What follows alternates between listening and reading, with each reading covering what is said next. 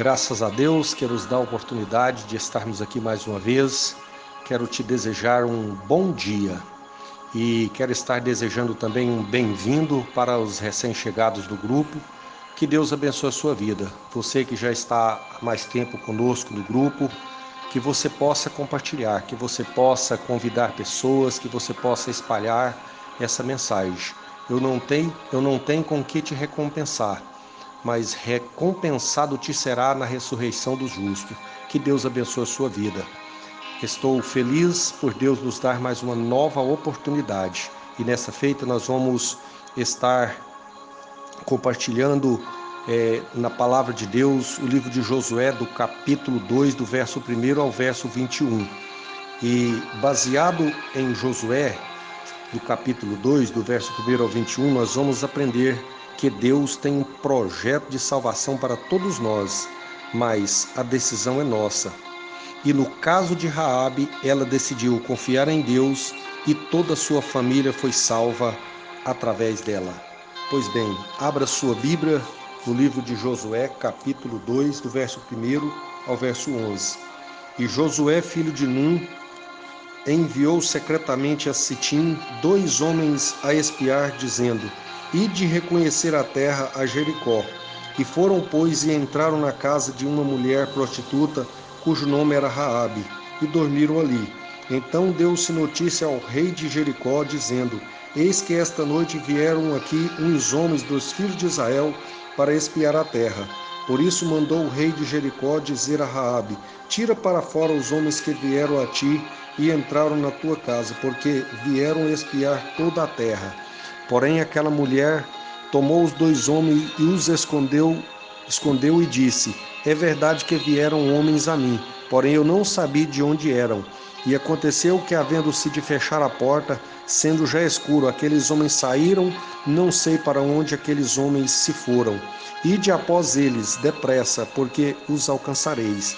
Porém, ela os tinha feito subir ao eirado e os tinha escondido entre as canas do linho que pusera em ordem sobre o eirado. E foram-se aqueles homens após eles pelo caminho do Jordão até os vals, e havendo eles saído, fechou-se a porta. E antes que eles dormissem, ela subiu a eles no eirado e disse aos homens: Bem sei que o Senhor vos deu esta terra, e que o pavor de vós caiu sobre nós, e que todos os moradores da terra estão desfalecidos diante de vós porque temos ouvido que o Senhor secou as águas do Mar Vermelho diante de vós, quando saíeis do Egito, e o que fizeste aos dois reis, dos amorreus, a Sion e a Og, que estavam além do Jordão, os quais destruístes, e o que ouvindo, e que ouvindo desfaleceu nosso coração, e ninguém mais há ânimo algum por causa da vossa presença, porque o Senhor vosso Deus é Deus em cima nos céus e embaixo na terra. Em Josué, no capítulo 2, o verso 1, Josué envia dois espias a Jericó, que são recebidos por Raabe, uma meretriz ou uma prostituta. Deus sempre nos dará estratégia para vencer as batalhas da nossa vida. No caso de Raabe, ou ela escolhia ou ela, ou ela escolhia os espias ou denunciava eles para o rei. Ela decidiu confiar no, no Deus de Israel. Ela tinha que escolher entre acolher aqueles espias, esconder aqueles espias ou denunciá-los ao rei. No caso, ela escolheu confiar no Deus de Israel. Qual seria a nossa decisão no lugar de Raabe? Fica aí uma pergunta um tanto que complicada. Josué 2, o verso de 3 a 6, o rei de Jericó mandou Raabe entregar os espias. O rei de Jericó ficou sabendo que aqueles homens estiveram na casa de Raabe, então imediatamente ele mandou ali e deu ordens para que Raabe entregasse os espias. E não foi isso que ela fez. Raabe escondeu os espias e agora está correndo risco de vida juntamente com eles. Raabe escondeu aqueles homens, ela escolheu, juntamente com eles, correr risco de vida. Só de ouvir falar dos feitos de Deus, ela creu nesse Deus, mesmo ela sendo uma meretriz e ainda pior, uma estrangeira, ela decidiu crer e confiar nesse Deus.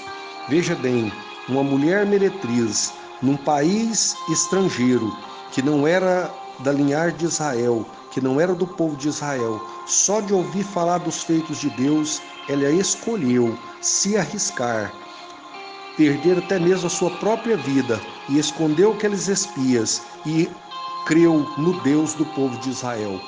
Josué capítulo 2, o verso 9 a 11, Raabe confessa que o coração de todo o povo estava desfalecido diante do Deus de Israel. Ela confessa ali para os espias que o coração do povo estava desmaiando, estava desfalecido e que eles estavam apavorados e com medo.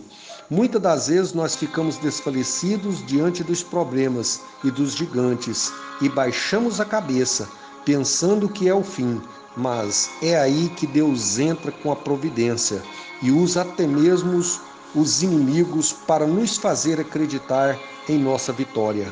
Muitas das vezes nós enfrentamos as lutas, enfrentamos os problemas e, e colocando é, os nossos problemas maiores do que eles são, e olhando para os nossos problemas e considerando que eles são gigantes intransponíveis é nesse momento que Deus entra com providência e coloca palavras na boca até mesmo é, dos nossos inimigos ou das pessoas que poderiam estar trabalhando contra nós. Palavra de ânimo, palavra de conforto e palavra que nos faz acreditar que nós vamos ter a vitória. Foi isso que aconteceu ali no caso de Raabe. Josué 2, o verso de 12 a 13, Raabe faz aliança com aqueles espias para salvar a sua vida e a vida da sua família. Eu faço uma pergunta agora para mim e para você. As alianças que nós fazemos ou ou vai salvar os nossos ou vai levá-los à perdição.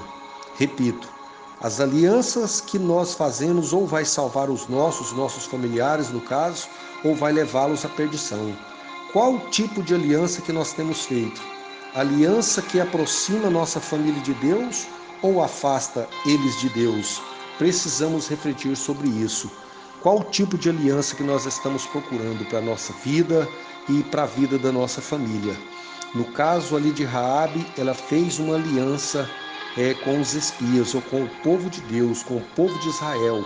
Ela creu no Deus de Israel e arriscou a sua vida ali para esconder aqueles espias porque ela cria, ela acreditava que ela poderia salvar a vida da sua família através da fé no Deus de Israel. Em Josué, capítulo 2, o verso 18 e 19, a casa de Raabe é marcada para não ser destruída, ela e toda a sua família, ou seja, ela fez uma aliança, mas ela tinha que marcar, tinha que destacar sua casa porque haveria ali um momento que, se a sua casa não fosse marcada, ela seria destruída. Os espias pedem para Raabe amarrar um cordão de escarlata à janela de sua casa. Qual é a nossa marca que nos difere das outras pessoas? A nossa roupa, o nosso carro, a nossa casa, a igreja que nós congregamos, que nós frequentamos? Não, nada disso nos difere das outras pessoas. O que faz a diferença da nossa vida é o lavar todos os dias as nossas vestes no sangue do Cordeiro de Deus, aquele que tira o pecado do mundo. O que faz a marca de Deus na nossa vida? O que nos difere das outras pessoas? Nós somos diferentes? Não, nós somos completamente iguais. Nós enfrentamos lutas, enfrentamos dificuldades, enfrentamos privações, provações. A nossa família, às vezes, passa por problemas de ordens mais diversas. Nós não somos diferentes das outras pessoas. Algo que nós somos diferente, a única coisa que nós somos diferentes é porque todos os dias, constantemente, nós lavamos as nossas vestes no sangue do Cordeiro de Deus, aquele que tira o pecado do mundo. Em Josué capítulo 2, o verso 21, Raabe amarra um cordão de escarlata à janela de sua casa. Ela fez aquele pacto, fez aquela aliança, aquele compromisso. Agora ela vai lá na janela da sua casa e amarra aquele cordão de escarlata. O que, que significa o cordão de, de escarlata? Aquele gesto de Raabe salvou não só a sua vida, mas também a de sua família. Aquele gesto, né?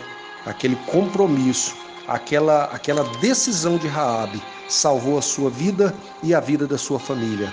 Agora eu quero te dizer que o simbolismo do cordão de escarlata é o mesmo que aconteceu no Egito na saída do povo de Israel, onde aconteceu é a morte dos primogênitos, aonde ali a décima praga é, que Deus mandou ali através de Moisés, a morte dos primogênitos.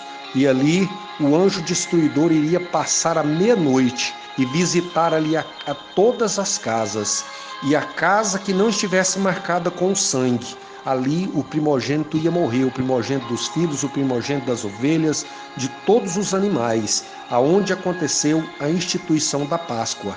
O que, é que significa a Páscoa? Significa saída, a saída do povo de Israel.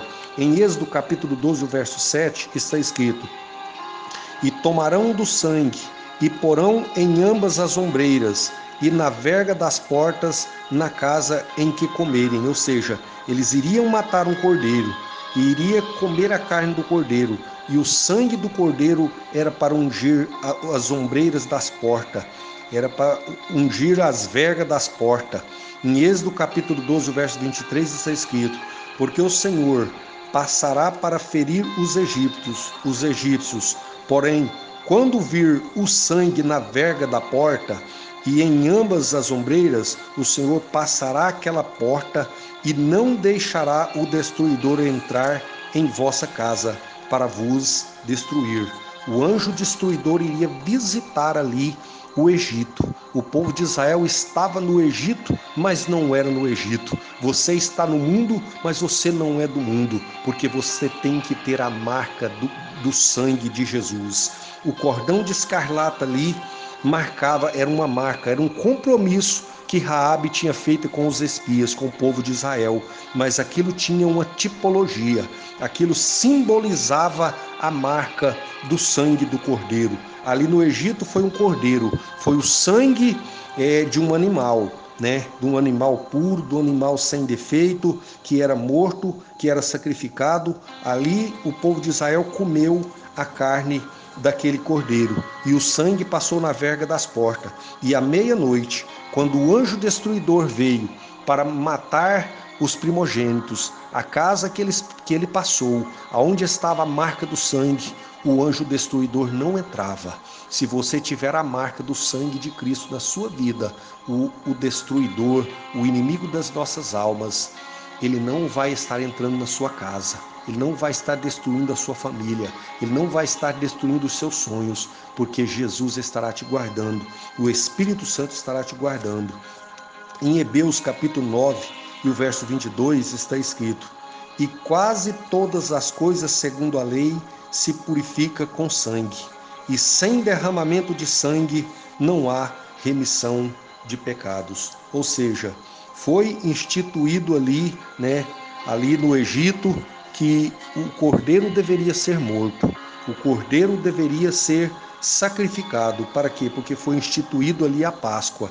E através daquela Páscoa, que aquele cordeiro perdeu a sua vida, ali as casas do povo de Israel foram marcadas e foram livres do destruidor. Agora, o Cordeiro de Deus, aquele que tira o pecado do mundo, ele deu o seu sangue ele deu a sua vida ali na cruz do Calvário. Se você crer, se você entregar a sua vida para Ele, você vai estar livre do, do destruidor. João 8,36 que está escrito: Se, pois, o Filho vos libertar, verdadeiramente sereis livre. Se Jesus te libertar, se o Filho de Deus te libertar, verdadeiramente você vai ser livre. Você vai ser livre dos ataques, você vai ser livre das setas, você vai ser livre é, de toda a armadilha. Por quê? Porque você não vai passar, porque você não vai acontecer, não.